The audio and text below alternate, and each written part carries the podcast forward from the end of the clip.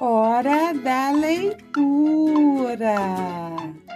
Bem-vindo ao oitavo episódio do podcast Hora da Leitura, com a professora Ângela Martins.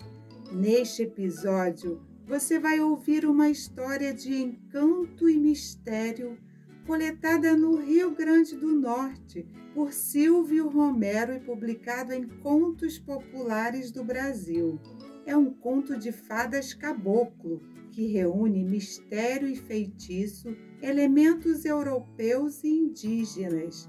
Nas lendas indígenas é comum haver animais, plantas e o sol personificados. Preste atenção! O galo cantou, ele veio avisar Está na hora da leitura. Um, dois, três e já a história vai começar. Os Três Príncipes. Dona Irene estava com as filhas no terraço quando viram o rei passar. A irmã mais velha disse: Se me casasse com o rei, eu lhe faria uma camisa como ele nunca viu. A do meio falou: Eu lhe daria calças como ele nunca teve. A caçula disse: E eu lhe daria três filhos príncipes. O rei ouviu isso e se casou com Elisa, a caçula. As irmãs ficaram com muita inveja, mas disfarçaram bem. Logo que a moça ficou grávida, elas se mudaram para o palácio com a desculpa de ajudá-la. Assim que os três meninos nasceram, elas esconderam os bebês numa sacola e a atiraram ao mar. No lugar das crianças, colocaram três bichos: um sapo, uma cobra e um gato, e levaram ao rei, dizendo: são esses os príncipes que a rainha deu à luz.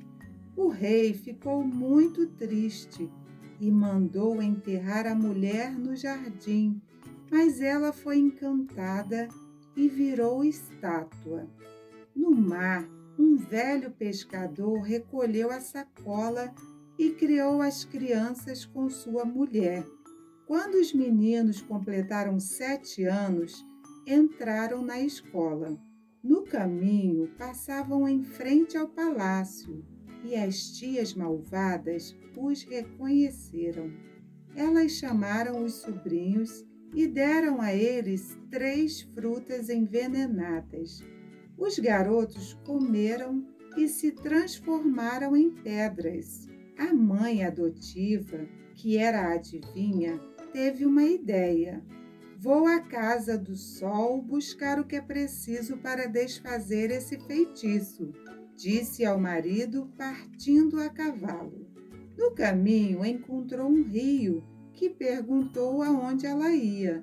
Vou procurar o sol para que ele me ensine a desfazer um feitiço, disse. Pergunte a ele por que, sendo eu um rio tão grande, nunca tive peixe. Mais à frente, a mulher encontrou um cajueiro. Aonde vai, vovó? Ele perguntou. À casa do sol, disse ela. Por favor, pergunte a ele, porque sendo eu tão grande, nunca dei uma única fruta. Chegando à casa do sol, a mulher foi recebida pela mãe dele, que ouviu toda a história e então escondeu a mulher dizendo que o filho não gostava de estranhos em casa. Estou sentindo um cheiro diferente. Quem está aqui? perguntou o sol ao entrar em casa. Sou eu, meu filho.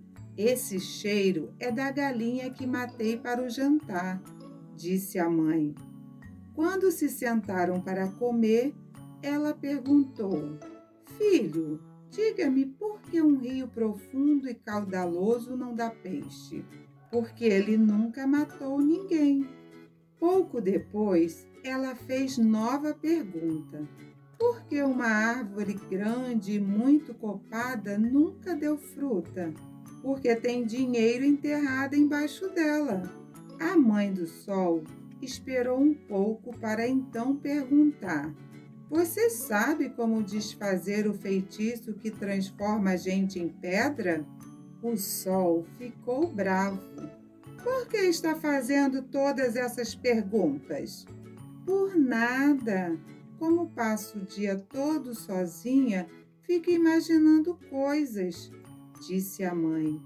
Então o sol respondeu: Para que uma pessoa transformada em pedra volte a ser gente, é preciso tirar da minha boca, quando eu estiver comendo, um bocado de comida e colocar em cima da pedra. A mãe esperou um pouco. De repente, demonstrando um grande susto, colocou a mão na boca do sol e retirou um pouco de comida, dizendo: Havia um cisco na sua comida, você ia se engasgar. E guardou esse bocado. Daí a pouco, voltou a fazer a mesma coisa. Na terceira vez que retirou comida da boca do filho, ele se levantou. Esse jantar está muito porco hoje. Não vou comer mais. O sol dormiu e no dia seguinte levantou-se no horário de sempre para trazer o dia ao mundo. A mãe contou à mulher o que o filho havia dito e entregou-lhe os três bocados de comida. A senhora agradeceu e pegou a estrada. Quando alcançou o cajueiro, contou-lhe porque não dava frutos. Cavou próximo à raiz e retirou de lá uma grande caixa de madeira.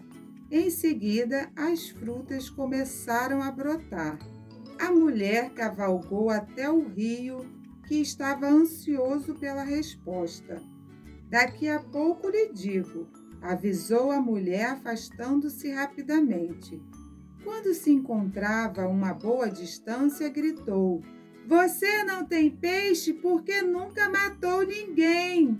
No mesmo instante, o rio começou a transbordar e logo causou uma enchente que fez vítimas. Depois disso, os peixes apareceram.